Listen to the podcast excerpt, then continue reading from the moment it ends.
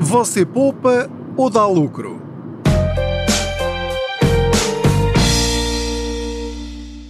No fundo, todos procuramos o mesmo no smartphone: melhor câmara, mais memória, maior ecrã, mais cores e que seja inovador e resistente. Será pedir muito que ele seja dobrável?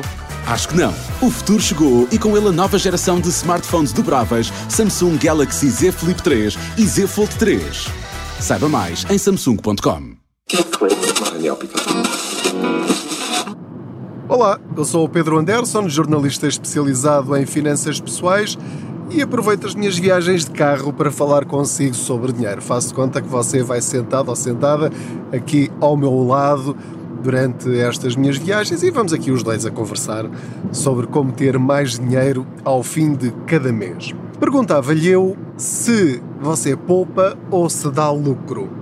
Pela minha experiência ao longo destes mais de 10 anos que ando aqui a falar sobre dinheiro, a quem me quer ouvir, felizmente são muitas pessoas e cada vez mais, e obrigado por isso, por me darem essa atenção, fico muito sensibilizado. Por isso, quando se fala em poupança, eu fico sempre com esta ideia que acho que também será a sua, depois poderá comentar na, nas plataformas onde estiver a ouvir este podcast se concorda ou não, mas quando falamos em poupança, é um assunto muito pouco sexy, quer dizer, eh, poupar eh, dá uma ideia de coisa para velhinhos. A minha avó é que era poupada. O meu avô também era poupadinho, os meus pais eram pessoas poupadas e, portanto, remetemos sempre para o passado. Poupança é uma coisa chata, é uma coisa aborrecida, é uma coisa de pobrezinhos e eu gosto é de gozar a vida, quero gastar naquilo que me apetece e, portanto, isso de poupar é uma coisa que se calhar eu até faço porque tem de ser, tenho de preparar o futuro ou proteger-me dos imprevistos e por isso sou obrigado a poupar. Eu queria transmitir-lhe uma ideia completamente diferente em que o resultado é exatamente o mesmo, que é em vez de nós pensarmos em poupança, e em termos estatísticos até existe essa taxa, que é a taxa de poupança, que é a percentagem de dinheiro que nos sobra ao fim do mês ou ao fim do ano. Isso existe, a taxa de poupança. Mas as empresas, pense nisto, as empresas, quando apresentam os seus balanços financeiros, não falam em taxa de poupança. Elas falam em lucro. Quanto é que nós lucramos este mês? Quanto é que nós lucramos este trimestre? Quanto é que nós lucramos este ano? E aliás, são esses valores, essa taxa de lucro, não é? Que depois permite até gerar dividendos para os acionistas, prémios de desempenho para os funcionários, que permite aumentar os funcionários ou premiar os trabalhadores de alguma maneira, e essas recompensas surgem porquê? Não devido a uma taxa de poupança, mas sim a uma taxa de lucro. Por isso, a minha pergunta para si é: qual é a sua taxa de lucro? Quanto é que você lucra por mês? Quanto é que você lucra por trimestre? E quanto é que você ou a sua família lucram por ano? No ano passado, quanto é que vocês lucraram? Quanto é que você lucrou? Qual é a sua taxa de lucro?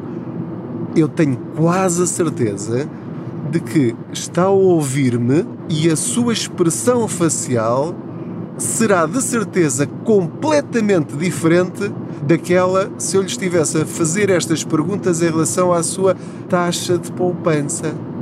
Qual foi a sua taxa de poupança no mês passado, no trimestre passado, no ano passado? Qual, é, qual espera que será a sua taxa de poupança este ano? Repare, é completamente diferente, é ou não é? Eu quero, eu gostava muito que na sua cabeça houvesse aí um, como é que eu hei de dizer, um interruptorzinho, um chip qualquer que, que mudasse, que desse para mudar, para nós passarmos a encarar cada semana, cada mês, cada ano num objetivo, porque as empresas têm objetivos financeiros. Este mês nós temos de ter uma taxa de lucro de 20%. Este mês nós temos de crescer, eles até utilizam esta expressão, as empresas. nós temos de crescer 15% ou 8% ou crescer dois dígitos, não é?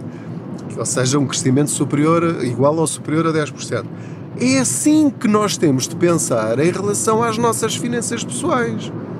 Eu tenho de dar lucro de dois dígitos na minha conta bancária. Ou seja, no mínimo, mínimo dos mínimos, eu tenho de ter um lucro de 10% ao fim de cada mês. Senão, não vale a pena andar a fazer aqui todos estes esforços a trabalhar para quê? Para ter um lucro miserável? No final, como eu lhe disse, o resultado é o mesmo. A taxa de poupança é o valor que lhe sobra ao fim de cada mês ou ao fim do ano, depois de subtrair os gastos aos seus rendimentos. É só isto. Mas se você pensar, é lá, este mês eu tive um lucro de 15%. Porquê?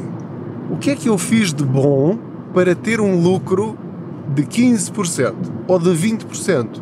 Porquê é que não estabelece uma meta que é este ano eu tenho de dar um lucro de 20% e para o ano tenho de crescer esse lucro 5%, por exemplo. Mas se nós falarmos de percentagem, eh, isto às vezes não tem um valor muito real. Eu falar em 10%. Portanto, é importante que você saiba quanto ganha, quanto dinheiro entra em sua casa. No caso de ser eh, um casal, entram dois ordenados em casa. Então, vamos somar os dois ordenados, ou vamos saber quanto é que eu ganho com o meu ordenado e quanto dinheiro me sobra ao fim do mês. E depois fazer uma regra de três simples, eh, ou na, na própria máquina de calcular no seu telemóvel, deixa cá ver, comparando com os meus rendimentos ou com os rendimentos cá de casa, o valor que me sobrou no fim do mês, ainda antes, o saldo da minha conta, antes de receber o próximo ordenado, deixa cá ver quanto é que eu lucrei no mês passado. Por favor, não me vai dizer teve prejuízo porque se teve prejuízo no mês passado, este podcast é para si, de certeza. Mas vai ter de voltar ao princípiozinho de tudo, porque então tem de reduzir os seus gastos e ou e barra ou aumentar os seus rendimentos. Não pode é continuar como está. Uma empresa que dá prejuízo vai à falência e fecha as portas. No nosso caso, quando falamos de finanças pessoais, ir à falência é estar endividado e não conseguir dormir à noite porque eh, está preocupado porque não sabe como é que vai pagar as contas amanhã ou no próximo mês. E depois começa a ficar com medo de perder a casa, entra em ansiedade porque se tiver uma doença não vai ter dinheiro para pagar uma determinada operação ou uma determinada medicação ou tratamento. Enfim, e não é nada disso do que nós queremos. Portanto, é importantíssimo que você mude a sua perspectiva sobre como encara o dinheiro. Eu sei que este podcast se chama Pedro Anderson Contas Poupança, sei que você me conhece do programa Contas Poupança, que passa na SIC, eh, sei que segue o blog www.contaspoupança.pt e a palavra poupança eh, está em tudo o que eu escrevo, em tudo o que eu digo e, eh, na, na perspectiva de conseguirmos poupar. Pelo menos foi assim que nasceu o conceito. Neste momento, na minha própria vida pessoal, eu já não falo em poupança para mim próprio. Eu já não poupo. Eh, essa foi uma fase absolutamente essencial na minha vida e que temos de passar por ela, se você quiser fazer este percurso, mas neste momento a palavra poupança para mim já não faz sentido. Eu já poupei o que tinha a poupar. Eu já reduzi todos os custos fixos e variáveis que tenho na minha vida ao mínimo indispensável. Eu, neste momento em que falo consigo, eu já atingi o osso dos meus gastos. E atenção, isto não é ser poupadinho, coitadinho, que não gasto nada em lado nenhum. Pelo contrário, pelo facto de eu ter feito tudo isso nestes 10 anos, não é uma coisa que se faz de um dia para o outro, nem de um mês para o outro. Isto é um processo. E aquilo que eu lhe quero dizer é que você vai ter de começar esse processo de analisar todas as suas contas, todas as suas despesas, fazer uma lista de todos os seus gastos e começar a reduzi-los um a um ao mínimo indispensável. Não significa deixar de ter as coisas, significa ter exatamente o que você quer, com a maior qualidade possível, ao menor valor possível. Eu quero ter eletricidade em casa, como é óbvio, então vou ter a potência contratada que eu preciso, nem mais 1 kW como é que é? QVA, KVA, uh, kilovolt ampere, será assim que se diz? Não sei. Espero ter dito bem. Portanto, nem mais um escalão a mais, portanto é aquilo, medi, sei que isto é o que eu preciso para as minhas necessidades e, e as da minha família, portanto está bem medido e agora vou escolher a empresa que melhor serve os meus interesses ao preço mais baixo, pelo quilowatt-hora. Por exemplo, estou a falar da eletricidade, vou falar do gás, vou falar dos seguros do carro, vou falar do seguro de vida, do crédito à habitação, vou falar do meu crédito bancário, de todos os créditos que eu tenho, dos cartões de crédito, reduzir, reduzir, reduzir, transferir os créditos de um banco para outro, de uma financeira para outra, reduzir os juros que pago. Tudo isso é absolutamente fundamental no princípio. E aí estamos sim a falar de poupança de cortes, também sim, de cortes para anular despesas que tem e que vai verificar que são completamente desnecessárias. Se não vai ao ginásio, acabe com essa despesa. Se quer voltar ao ginásio, volta a ter essa despesa. Se calhar, nos cinco ginásios que tem num raio de 5 km, se calhar há um que lhe presta exatamente os mesmos serviços que você quer e precisa, se calhar a um preço mais baixo. Se quer continuar a jantar fora, se calhar vai descobrir um restaurante que é ótimo e que tem preços mais baixos na, nas refeições do dia a dia, por exemplo, e guarda aquele restaurante XPTO para ocasiões especiais ou para quando tiver eh, mais disponibilidade financeira ou para quando lhe apetecer. Portanto, a poupança na minha vida foi fundamental e eu aprendi essa lição. Mas, neste momento, e era isso que lhe queria transmitir neste episódio, é por favor, não fique sempre agarrado à poupança, ao conceito de cortar e não gastar, não poder ir comer fora, não ir ao cinema, não ir ao teatro, não comprar um livro, não comprar um disco. E portanto, essa fase existe e tem de existir.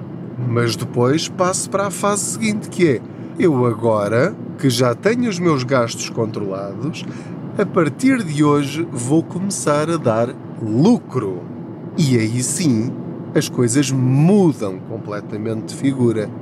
Porque este jogo psicológico connosco próprios e com, com a nossa família de este mês conseguir finalmente dar lucro ou aumentei a minha taxa de lucro, isso é muito, mas muito mais motivador do que apenas dizer aumentei a minha taxa de poupança. Porque quando nós lucramos, esse dinheiro sabe-nos melhor e permite-nos querer mais. Porquê? Porque o objetivo muda. Porque depois, quando nós conseguimos ver o nosso património crescer, aquela conta que pode ser o fundo de emergência numa primeira fase, que é aquela rede que nós temos todos de ter. Eu diria que para a realidade portuguesa estamos a falar de 5 mil euros. Ter numa conta 5 mil euros devia ser sagrado para todas as famílias portuguesas. Não importa o que ganhem, pode ser o salário mínimo nacional. Quem ganha o salário mínimo nacional, passados alguns anos, 2, 3, 4, 5 anos, tem de ter 5 mil euros numa conta sagrada para não mexer. O problema na nossa cabeça é que, como não temos muita literacia financeira, assim que temos 3 mil euros na conta, começamos logo a pensar como é que eu vou gastar este dinheiro. O que é que eu preciso? O que é que eu gostava de ter? Tenho dinheiro, então posso gastar.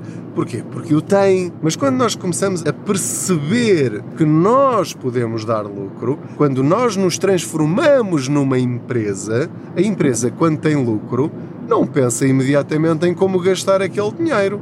Não, cria um fundo de maneio, pensa em novos investimentos, pensa em como comprar matéria-prima ou contratar mais pessoas. Para quê? Para dar ainda mais lucro, para estabilizar a empresa, para garantir que aqueles lucros continuam. E nós passamos a ser empresários de nós próprios. E isto é absolutamente extraordinário. Esta transformação da perspectiva financeira aconteceu comigo não quer dizer que vai acontecer consigo.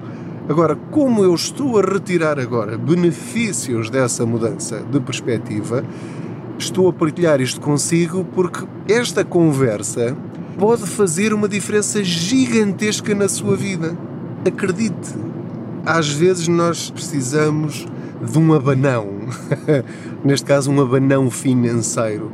Porque nós às vezes não saímos da cepa torta, como se costuma dizer, simplesmente porque nós não fazemos nada para sair da cepa torta. Agora repare, tudo isto que eu lhe estou a dizer não tem a ver com o quanto você ganha. Isto que acabei de lhe dizer aplica-se a qualquer espécie de rendimentos, do salário mínimo aos 1000 euros, aos 1500, aos 2000, aos 3000, aos 5000 euros por mês, aplica-se a todos. Uma pessoa que ganha 5 mil euros por mês pode ter uma taxa de lucro negativa, ou seja, pode estar na falência.